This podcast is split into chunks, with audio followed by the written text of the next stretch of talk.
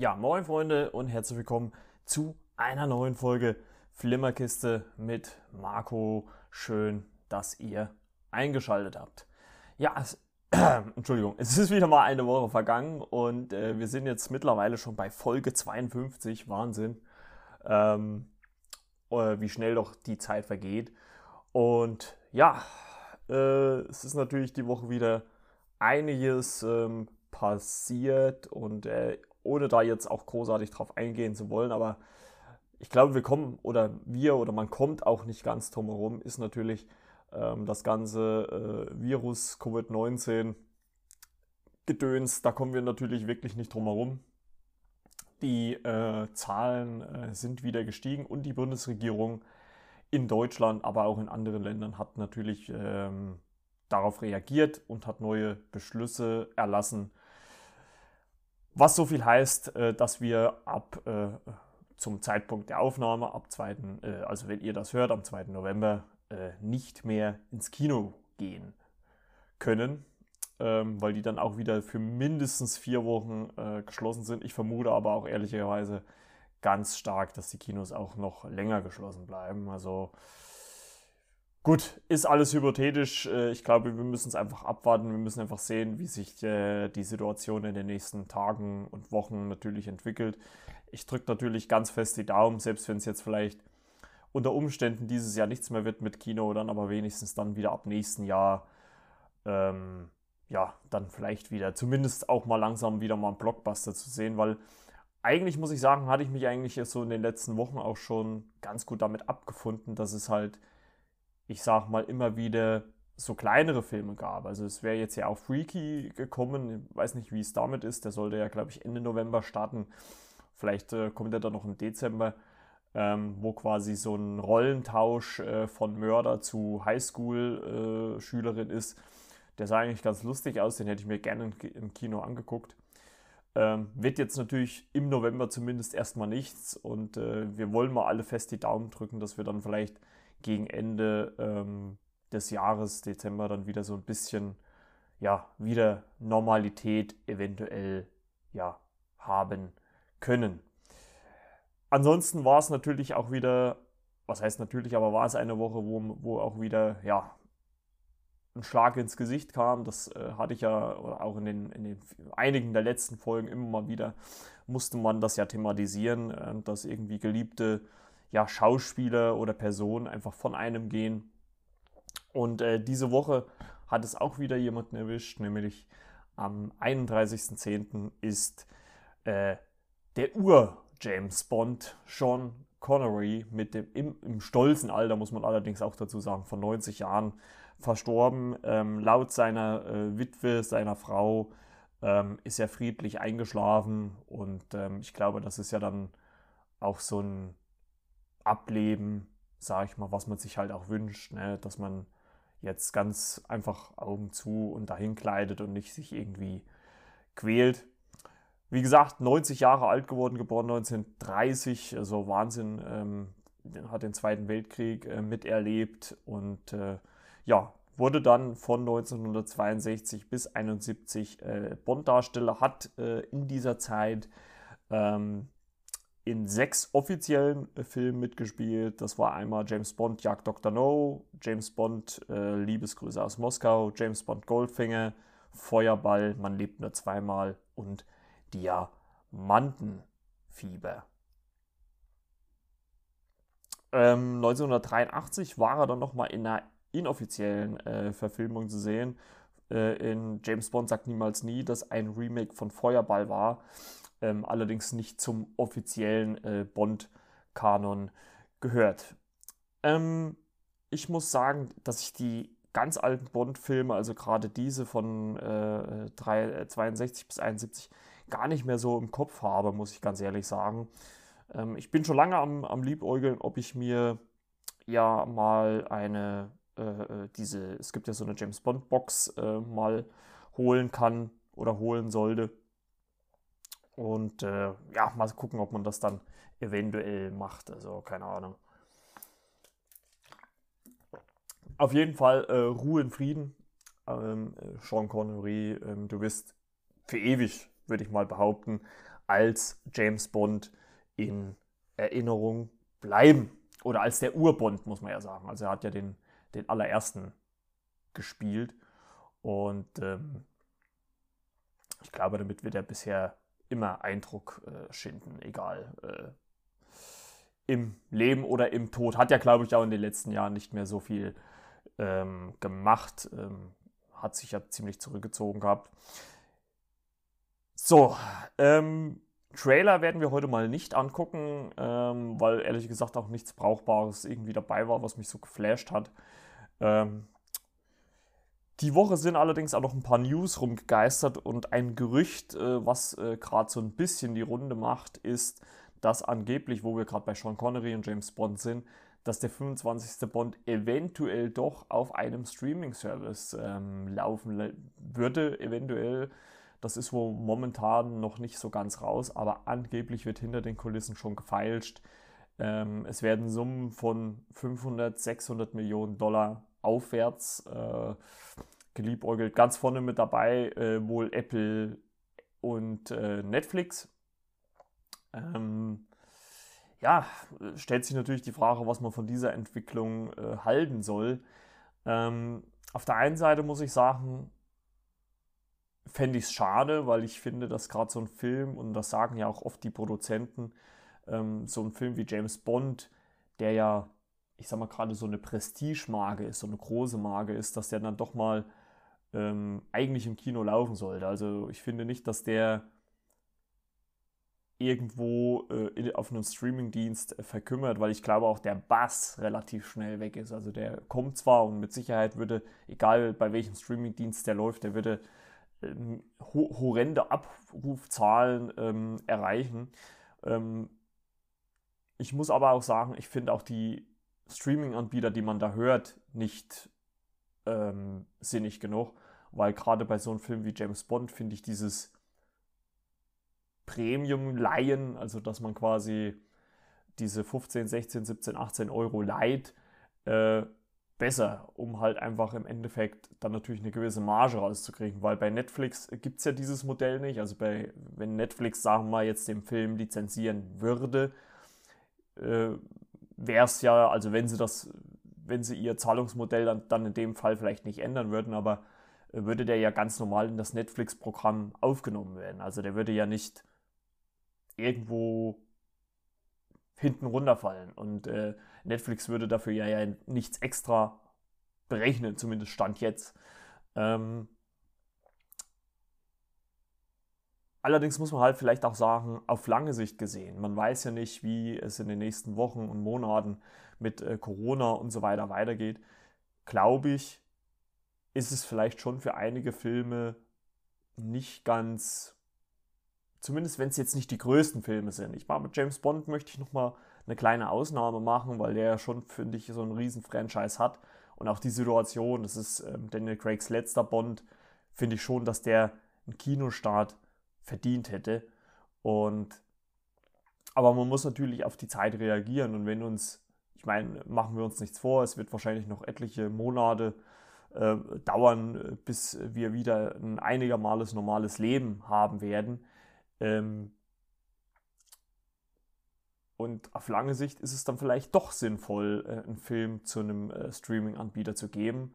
Also äh, man muss halt wirklich mal, wir haben jetzt November, äh, muss man halt mal die Zeit abwarten, was so in den nächsten, ich sag mal, halben Jahr passiert. Also wenn das natürlich dann nächstes Jahr, äh, sag ich mal, in sechs Monaten, Ende März, Anfang April, April, äh, nicht äh, spürbar besser ist, um, um halt auch einfach Leute in die Kinos zu locken. Und das gilt ja dann auch in dem Sinne nicht nur für Deutschland, das gilt ja dann weltweit.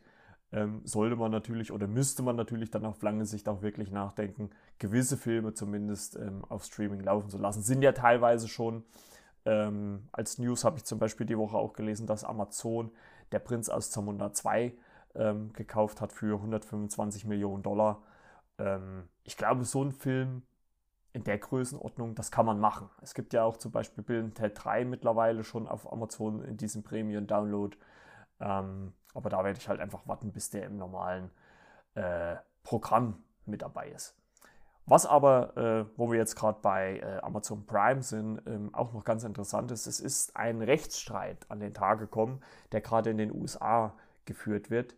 Ähm, normalerweise, und das war auch mein Gedankengang, war, wenn man bei Amazon Prime oder bei Amazon Video, Prime Video, was kauft, also jetzt nicht Light über Prime, das ist klar, dass das dann verfällt, aber wenn ich was kaufe, dachte ich, das wäre ein dauerhafter Kauf. Also das wird halt irgendwo man kann sich das ja dann runterladen, das wird irgendwo abgespeichert und das kann man dann immer und immer wieder gucken. Aber äh, look, in, äh, look in die AGBs, man muss in die AGBs gucken, ist es wirklich so, dass es nicht so ist. Und die, es wird im Moment in den USA ein Rechtsstreit dafür, darüber geführt, warum Amazon das nicht offensiver ausdrückt, nicht präsenter sagt oder zeigt. Und ähm,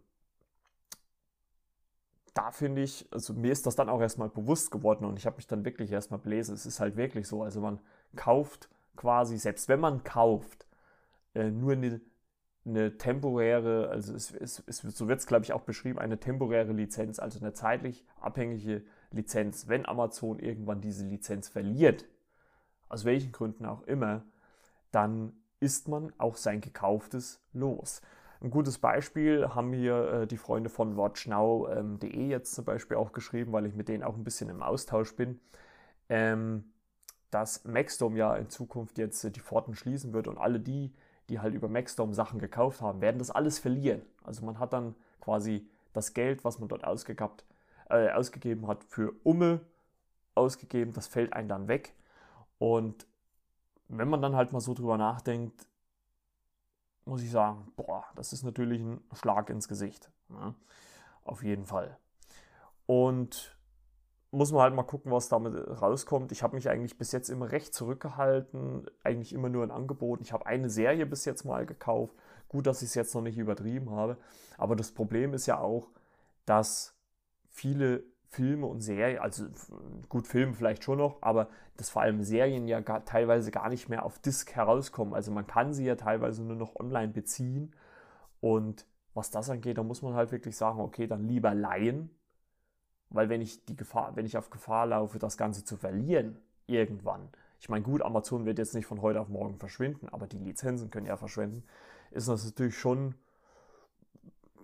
finanztechnisch ne, äh, schon ein ganz schöner Schlag ins Gesicht. Also muss man schon sagen. Also ich bin echt mal gespannt, wie das dann so weitergeht, ähm, weil ich da ehrlich gesagt bisher nie so hingedacht habe, ähm, dass das äh, ja so ist, ne? dass man halt diese, dieses Gekaufte auch verlieren kann. Ähm, ja, dann möchte ich mal kurz dazu kommen, was ich gerade sehe, bevor wir äh, zu diesen zwei Filmen kommen oder zu zwei Filmen kommen, über die ich in dieser Folge ähm, sprechen möchte. Und das ist ähm, im Moment auch auf Prime Video, wenn wir einmal dabei sind, passt schön thematisch. Äh, ich gucke gerade Truth Seekers, ähm, eine neue Serie, äh, acht Folgen. Ich bin sogar schon relativ weit. Ähm, ich denke mal, ich werde dann in der nächsten Folge dann ein bisschen ausführlicher darüber sprechen. Dort äh, geht es um Gas, gespielt von Nick Frost. Ähm, den kennt man aus Shaun of the Dead oder Hot Fuzz. Also quasi der, oder The World's End, der Cornetto-Trilogie. Und ähm, ja, der spielt dort einen äh, Mobilfunkmitarbeiter, äh, einen Monteur, der für dieses äh, Mobilfunkunternehmen unterwegs ist und ähm, dabei äh, einen neuen Kollegen bekommt und mit diesen dann ja, diverse äh, Geistererscheinungen ausgesetzt ist. Ähm, ist äh, so eine, würde ich sagen, fast schon typisch äh, im britischen Humor verankerte äh, Serie, die halt äh, mit äh, gewissen Mystery-Elementen spielt. Ähm, ganz lustig, äh, vor allem halt auch, dass Simon Peck und, und Nick Frost wieder mal zusammen zu sehen sind. Ähm, obwohl man sagen muss, äh, Simon Peck in einer relativ reduzierten Rolle. Ähm, also er hat, ich sag mal, er hat eher so einen dauerhaften Cameo-Auftritt, würde ich mal sagen. Also ähm, Nick Frost ist dann schon eher so der Hauptcharakter in dieser Serie. Aber ich finde für mich, ich mag ja sowieso diesen britischen Humor der beiden, also der gerade, also ich sage mal, wer, wer Hot Fuzz oder auch äh, Shaun of the Dead äh, oder The World's End halt, wie gesagt, die Cornetto-Trilogie mag, der wird, glaube ich, Truth Seekers auf jeden Fall auch lieben, weil es genau dieser britische, dieser schwarze, dieser dunkle Humor ist. Das ist jetzt nichts mit, ich sag mal, Torte ins Gesicht oder sowas, Ähm, das ist halt eher ein bisschen durch Wort, Wortwitz und so weiter und so fort. Ähm, wie gesagt, da kann ich dann in der nächsten Folge, dann, da habe ich dann die Serie, denke ich mal, durch, ähm, näher drauf eingehen.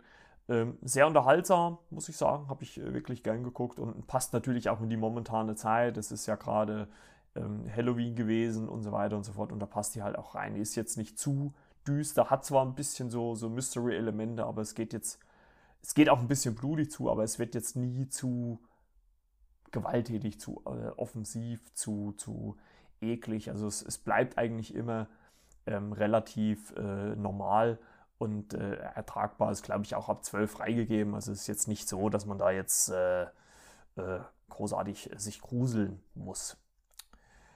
Ähm, wo man sich allerdings vielleicht äh, gruseln kann, äh, sind äh, Blumhouse-Filme. Und die haben ja nicht nur äh, zum Beispiel das Halloween-Reboot äh, letztes Jahr zum Beispiel gemacht, sondern auch ganz, ganz viele andere, äh, unter anderem auch die Zeitschleifenfilme Happy Death Day und Happy Death Day to You, die ich gefeiert habe.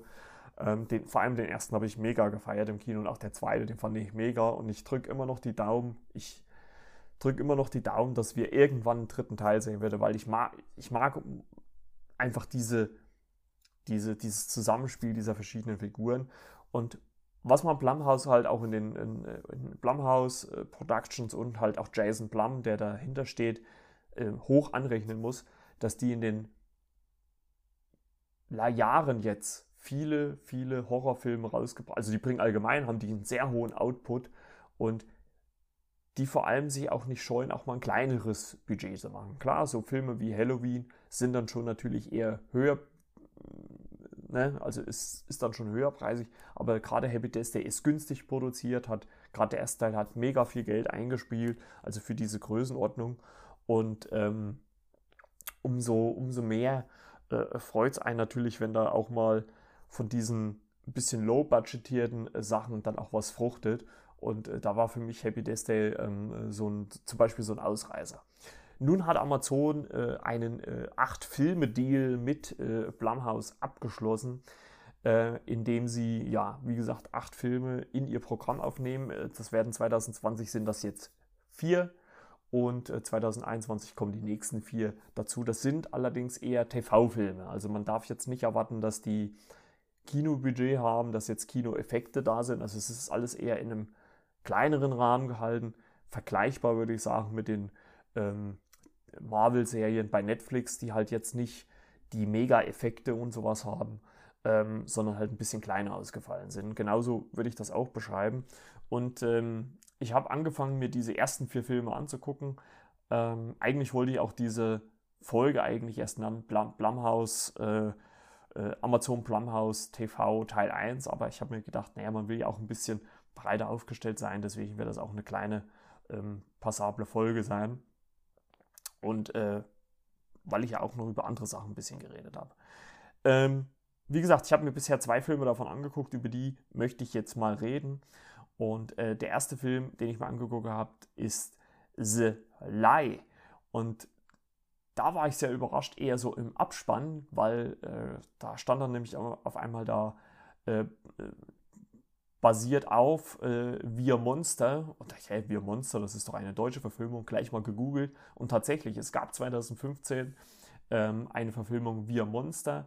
Und äh, ja, Blumhouse hat das Ganze natürlich, wie es so oft gemacht wird, wenn deutsche Filme erfolgreich sind ähm, oder international wahrscheinlich erfolgreich sind, äh, adaptiert auf US-amerikanisch und herausgekommen ist Selai. Und worum äh, geht es äh, bei Selai? In äh, Selai geht es um Kyla, die äh, seit der Trennung ihrer Eltern bei ihrer Mutter Rebecca lebt und äh, soll die Ferien in einem Trainingslager für angehende Tänzer verbringen. Wovon sie allerdings nicht sonderlich begeistert ist. Ihr Vater fährt sie zum Camp. Dort, dort auf dem Weg dorthin treffen sie auf eine Freundin von Kyla und nehmen diese im Auto mit. Bei einer Pause auf einer verschneiten Straße, als ihre Freundin ähm, ja pinkeln muss, äh, kommt es dann zu einem schrecklichen Zwischenfall, der das Leben der Familie für immer verändern wird. Ähm, was da passiert, möchte ich eigentlich gar nicht mal so sagen, weil das äh, kann man dann, glaube ich, ähm, im Film dann selber sehen. Aber äh, Brittany, die äh, äh Freundin von Kyla, ähm, verschwindet und dafür gibt es einen ja, dramatischen, tragischen Grund, den ähm, ja, Kyler, ihrem äh, Vater, gespielt von Peter Sarsgaard, äh, Jay ist sein Name, ähm, ja, offenbart und ähm, der, sehr, wie gesagt, sehr tragisch ist und äh, sie dann auf den Rückweg zu äh, ihrer Mutter Rebecca, die von äh, Mirelle Enos äh, gespielt wird, ähm, ihr das auch das Ganze offenbaren. Und es ist ein extrem tragischer Grund und ähm, man merkt richtig, wie die Eltern, also die getrennt lebenden Eltern, versuchen, die Situation, die davor herrscht, irgendwie zu bereinigen. Das Positive, was positiv in Anführungszeichen, das Gute an der Sache ist, Rebecca arbeitet als Anwältin. Also sie weiß, wie man gewisse Sachen so zurechtbiegt, dass sie für die öffentliche Wahrnehmung so aussehen. Ähm, man muss dazu sagen, dass äh, der Vater von Brittany, die verschwunden ist, ähm, immer wieder nachfragt, ähm, wisst ihr, wo meine Tochter ist? Und sowohl die Eltern, Rebecca, Jay, als auch Kyla, ähm, sagen, dass sie ähm, da nicht vieles, äh, da nichts genau dazu wissen. Und äh, Kyla wird übrigens gespielt äh, von Joey King, die äh, in Netflix in The Kissing Booth mitspielt. Hier allerdings in einer komplett äh, ja, entgegengesetzten Rolle, ähm, etwas kränklich und äh, auch mit Asthma ähm, leider gesegnet. Also sie muss immer so einen Inhalator mitnehmen.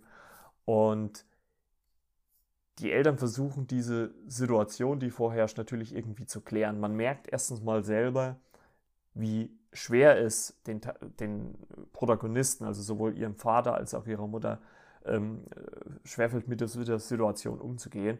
Erstens mal, weil ihr Vater selbst dabei war und ähm, es da schon irgendwie eine unangenehme Situation zwischen, zwischen äh, Brittany und Jay gab, weil Brittany halt, äh, sag ich mal so, könnte man zumindest anzügliche Anspielung gegenüber dem Vater gemacht hat, ähm, was Kyla nicht so gepasst hat. Und man merkt regelrecht im Film, erstens mal, wie die Eltern sich immer weiter natürlich in, in eine Spirale begeben, aus der sie irgendwann nicht mehr herauskommen. Also es gibt zum Beispiel die Situation, dass Rebecca, also die Mutter von Kyla, eine äh, Polizeiagentin, Detective äh, Kenji um Rat bittet, ähm, was sie da und dort tun soll, ähm, weil halt auch immer wieder äh, Brittany's Vater auftaucht. Und selbst diese Beamtin ähm, zweifelt irgendwann mal an dem Wahrheitsgehalt äh, äh, der Eltern.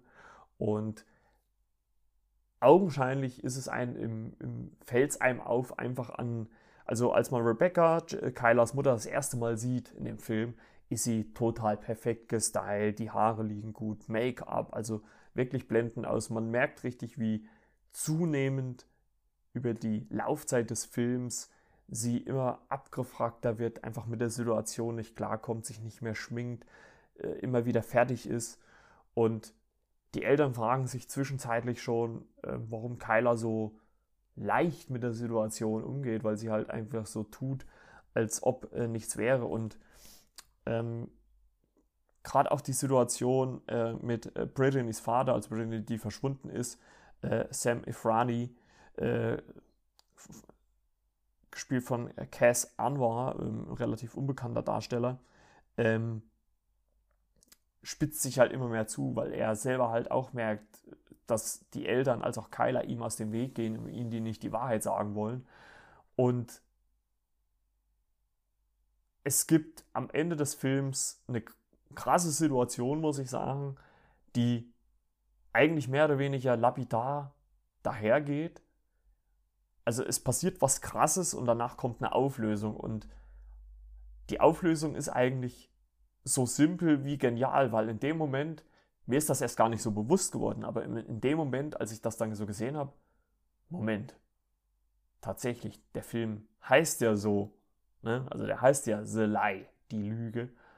Und auf eine Lüge läuft das Finale des Films auch heraus. Allerdings nachdem schon was extrem Tragisches äh, in diesem Film passiert ist. Und da muss man dann halt auch erstmal schlucken, wie ich finde. Also das war schon so eine Situation, wo ich dachte, boah, das könnte, wenn man ziemlich krass drauf ist, könnte das irgendwie gefühlt jedem passieren. Ne? Weil das Eltern vielleicht für ihr Kind machen. Und das muss man vielleicht auch im Endeffekt so ein bisschen dazu sagen. Darum geht es auch so ein bisschen in diesen ähm, acht Filmen von diesem Blumhouse-Deal, dass es verschiedene Arten äh, der Liebe zeigen soll. Also Wege der Liebe, äh, die Eltern zu ihren Kindern oder wen auch immer ähm, haben und machen, was sie dafür tun würden. Und genau darum geht es in diesen acht Filmen. Und in Lie wird halt äh, schon mal gnadenlos gezeigt, wie ja sowas ist, wenn ähm, die Eltern für ihr Kind alles tun. Ähm, man muss vielleicht dazu sagen, der Film ist schon ein bisschen älter, der ist schon aus dem Jahre 2018, ist halt jetzt in diesen, ähm, ja, in diesen, diesen Plumhouse-Deal mit reingekommen. Äh, ähm, aber ich, wie gesagt, ich finde, für das, was er machen will, für die Größenordnung, ist der sehr gut gemacht. Hat, wie gesagt, einen super Cast äh, mit Peter Sarsgaard, Joey King. Ähm, ist hier natürlich nicht effektlastig und das zeigt mir auch, oder gerade so eine Geschichte zeigt auch einmal wieder, wie man es schafft, mit einer soliden Story zu fesseln, zu unterhalten und ohne große Effekte, ohne Städte zu zerstören oder irgendwas. Ne, ich meine, ich bin ein großer Marvel-Fan, das wisst ihr alle, aber es geht auch ohne. Also man kann halt auch wirklich so reduziert gute, sachliche, geile Filme machen und dafür äh, oder dazu gehört meiner Meinung nach The Lie ähm, definitiv. Deswegen aus meiner Sicht ähm, The Lie definitiv schon mal eine Empfehlung. Und auch ähm, der nächste Film, über den ich ähm, äh, sprechen möchte, äh, Black Box, der ebenfalls in diesem äh, Blumhouse-Deal mit dabei ist, ähm, ist auch so ein Film, ähm, der äh, dazu zählt und ähm, der auch ähm, ja, eine gute Story für mich hat, äh, aus meiner Sicht hat. Wie gesagt, gehört auch äh, zu diesen ähm, äh, Blumhouse-Deal dazu. Äh, Regie Emanuel Osei Kufur, sagt mir gar nichts. Ist wirklich ein sehr, sehr, äh, ja, ein sehr, sehr Ka ein Cast, äh, der sehr relativ unbekannt ist, bis auf die Amanda Christine, die war nämlich früher in der Bill Cosby Show ähm, zu sehen. Und äh, worum es denn in, ähm, in Black Box? Es ist auch ein aktueller Film aus 2020. Ein äh, sich erholender Traumapatient meldet sich für eine hochmoderne Therapie an, entdeckt aber bald eine unheimliche Präsenz, die sich tief in sein Unterbewusstsein verbirgt und alles auszulöschen droht, das er je gewusst hat. Das ist natürlich, muss man sagen, eine relativ ähm, grobe ähm,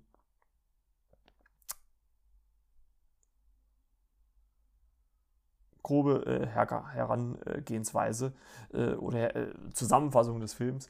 Es geht quasi um Nolan Wright, der nach einem Unfall einen Gedächtnisverlust erlitten hat und ähm,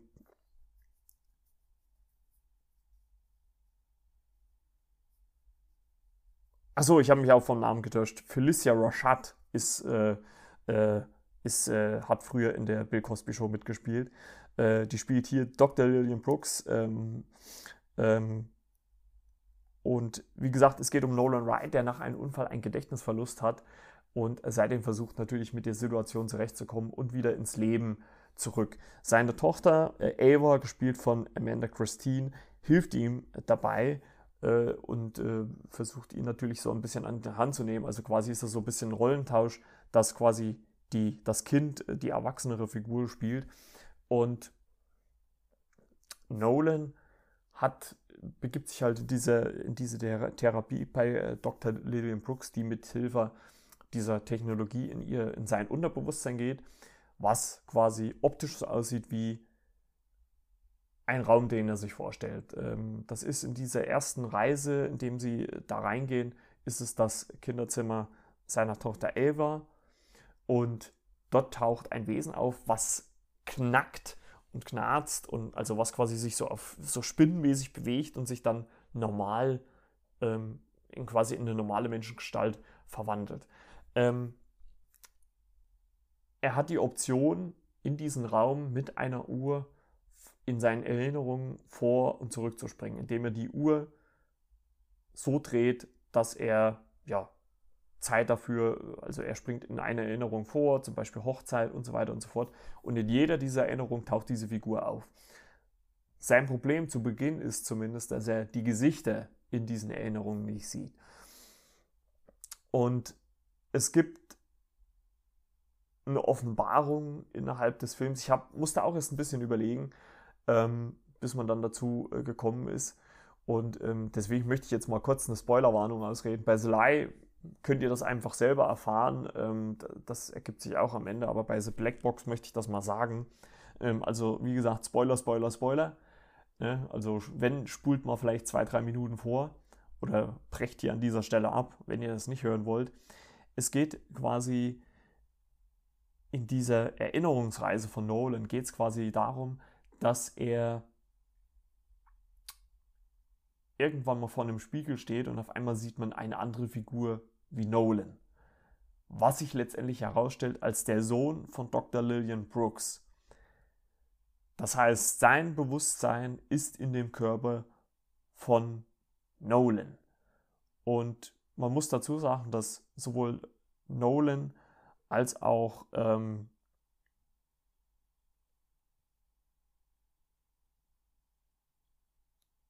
als auch der Sohn von Dr. Lillian Brooks ähm, quasi beide Familienväter waren. Also sie haben beide in einer ähnlichen Konstellation gewohnt, gelebt mit Frau und Kind.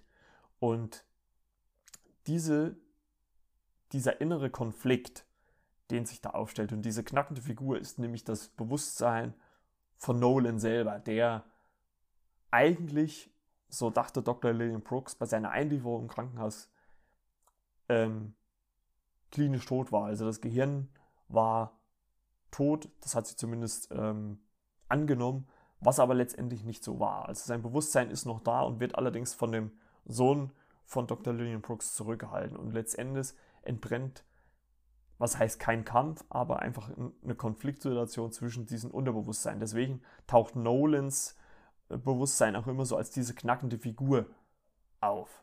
Ne? Denn der Sohn von Dr. William Brooks wurde ähm, durch einen Unfall, ist er die äh, Treppe runtergefallen und hat sich dabei all viele Knochen gebrochen, also ist dort äh, auch gestorben quasi. Und äh, Dr. William Brooks hat quasi sein Bewusstsein gespeichert und hat das in diesen toten Nolan, in den Körper von Nolan ähm, transferiert, um ja weiter mit dem Bewusstsein ihres Sohnes zusammenleben zu können. Und was ich allerdings gut finde, weil viele würden, glaube ich, diese Situation natürlich auch ausnutzen, in einen neuen Körper zu leben, aber der Sohn äh, von Dr. Brooks entschließt sich dann letztendlich dazu, ähm, den Raum, in dem die beiden sich bewegen, in dem beiden sich treffen, zu verlassen. Und ähm, das wird am Anfang des Films etabliert, als Nolan die erste Reise in sein Unterbewusstsein macht, sagt Dr. Brooks, dass du nie diesen sicheren Raum verlassen darfst, weil dann bist du weg. Das ist quasi ausgeschlossen. Und ähm, dass du dann wieder zurückkommst. Und ähm, am Ende des Films geht das Bewusstsein oder die, die, die körperliche Manifestation äh, von, von Dr. Brooks Sohn Bewusstseins geht ähm, aus diesem Raum raus und überlässt quasi Nolan wieder, Nolans Bewusstsein auch wieder seinen Körper. Also Nolan ist Nolan und was wird eigentlich ganz niedlich, finde ich auch gezeigt am Ende, als Nolan einen Handgruß mit seiner Tochter Ava macht. Und ähm, ich muss sagen, wirklich auch ein pfiffig gemachter Film, wo ich auch erst überlegen musste, hä, wie meinen die das jetzt und wie und was und wo? Und hat mich wirklich auf eine Art sehr bewegt, weil man natürlich auch Dr. Brooks auf irgendeine Art und Weise verstehen kann und auch ihre Handeln natürlich nachvollziehen kann, auch wenn es natürlich moralisch nicht fragwürdig ist, aber nicht in Ordnung ist. Ne?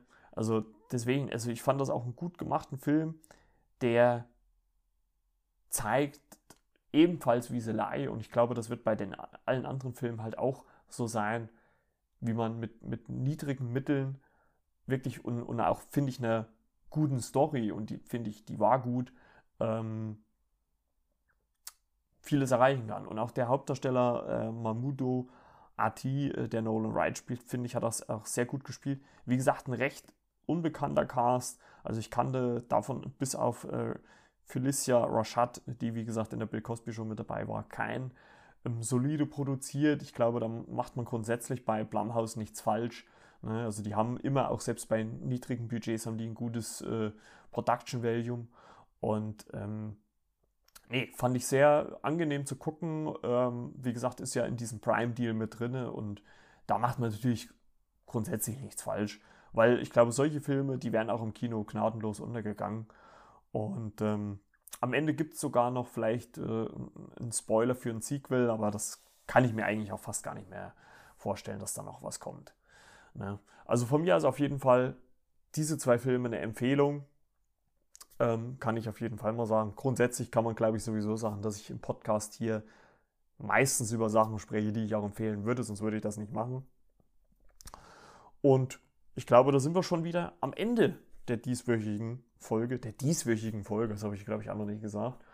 Und ja, ich würde dann sagen, wir sehen uns oder hören uns besser gesagt nächste Woche wieder. Und ähm, ja, mal gucken, was da so auf den Plan steht. Wahrscheinlich True Seekers, äh, wie gesagt.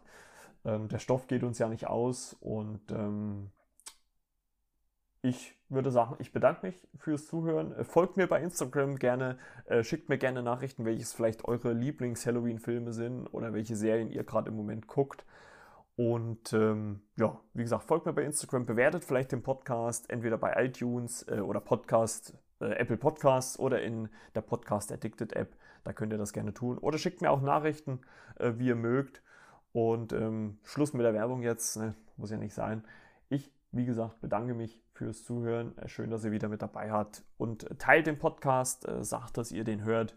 Und ähm, jeder Download zählt. Und das freut mich immer mehr, wenn äh, Leute hier die Folgen ähm, runterladen. Wie gesagt, gerne Feedback, ähm, positiv wie negativ. Und wenn ihr ich glaube, ich habe in der letzten Folge auch schon mal gesagt, wenn ihr gerne mal Gast sein wollt, wenn ihr gerne über Filme und Serien redet, ähm, thematisch wisst ihr ja so, äh, wo es in meinen äh, Podcasts so hingeht, gerne melden, dann können wir auch gerne mal zusammen ein Gespräch ähm, führen.